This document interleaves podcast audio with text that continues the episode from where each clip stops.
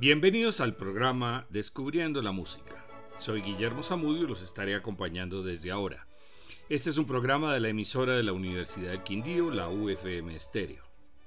La famosa historia del cascanueces fue escrita en 1816 por Ernest Teodoro Amadeus Hoffman, más conocido como Eta Hoffman, escritor, jurista, dibujante, caricaturista, pintor, cantante y compositor prusiano que participó activamente en el movimiento romántico de la literatura alemana.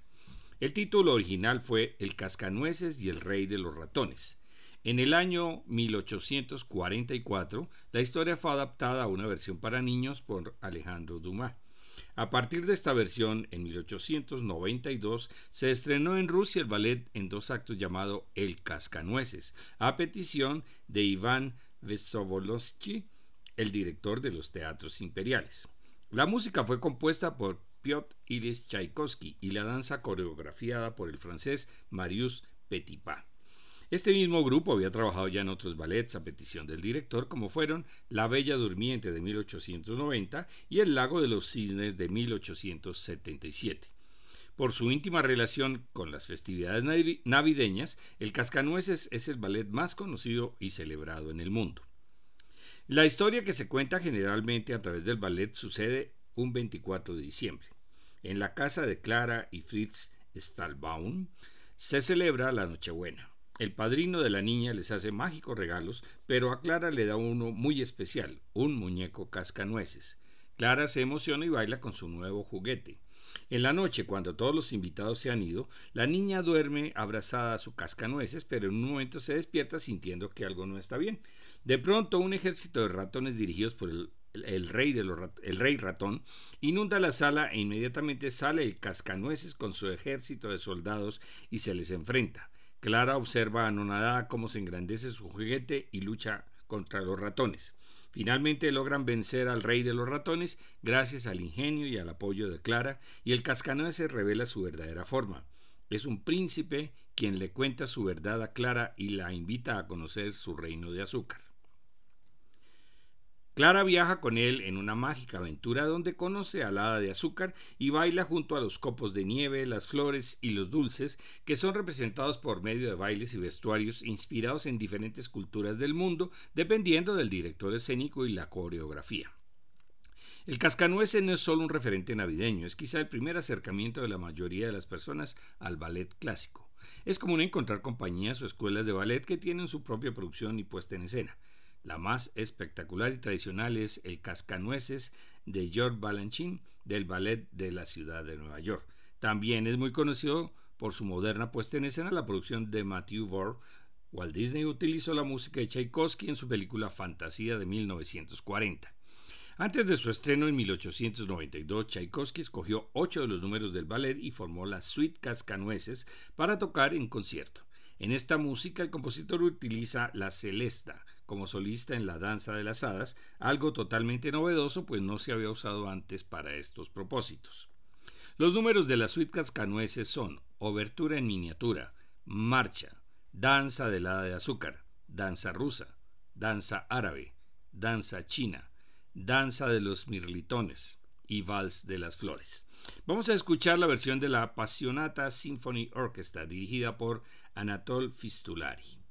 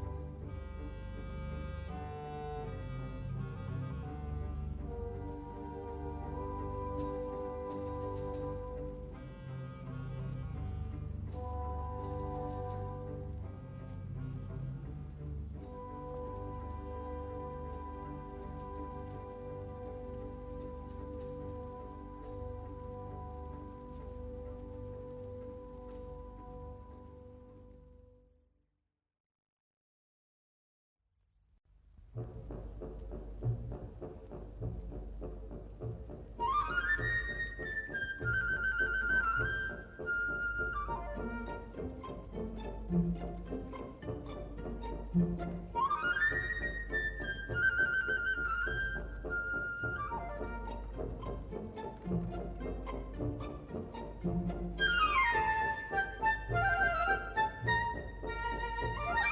Thank you.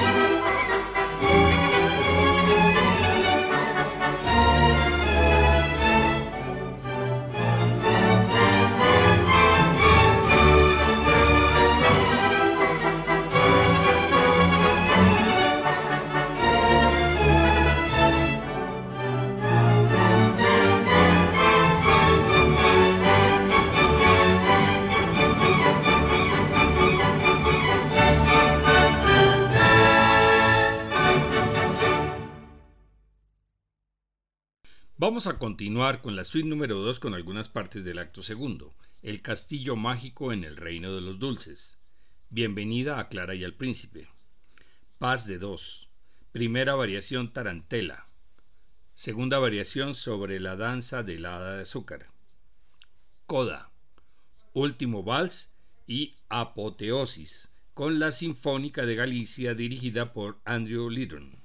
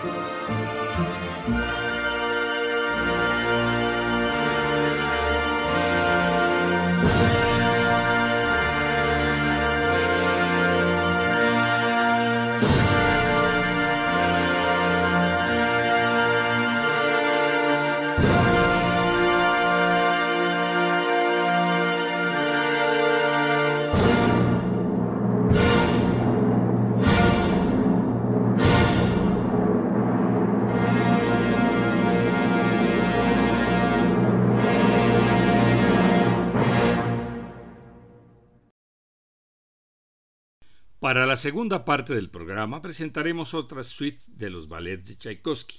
El cuento de hadas en que se basa La Bella Durmiente es la sencillez misma y apenas tiene acción para llenar los tres actos. Los recursos del compositor fueron totalmente exprimidos para poder proporcionar una amplia variedad de música de danza que sirviera para los divertimentos. La suite de La Bella Durmiente contiene varias de sus más felices invenciones. El hada de las lilas, el hada buena, gracias a la cual la princesa no muere sino que queda dormida por 100 años hasta que un príncipe la despierte. Es presentada en forma deslumbrante en el número de apertura de la suite. Sigue el adagio con toda la riqueza de su estilo. A continuación, un delicioso retrato de un par de gatos, uno de ellos el gato con botas. Llega luego una de las más grandes inspiraciones de Tchaikovsky, la melodía del panorama, la cual flota tranquila y libre sobre las dulces ondulaciones de los contrabajos. La suite concluye con otro de los valses más memorables y delicados de Tchaikovsky. Vamos a escuchar la versión de la Filarmónica de Berlín dirigida por Herbert von Karajan. Finalmente, la suite del Lago de los Cisnes con sus números. Escena alegre y justo. Vals y tempo de vals. Paz de acción, andantino cuasi moderato. Danza húngara, danza española, danza napolitana y mazurca polaca. Escucharemos la versión de la London Festival Orchestra dirigida por Alberto Licio. Queremos desear a toda nuestra audiencia una feliz Navidad y un próspero año nuevo, junto con su familia y sus amigos. Estaremos regresando el año entrante con nuevos programas. Les esperamos. Recuerden que todos estos programas están en la página descubriendolamusica.co para que los puedan escuchar cuando quieran, sobre todo en estas vacaciones que estaremos fuera del aire. Feliz Navidad. Música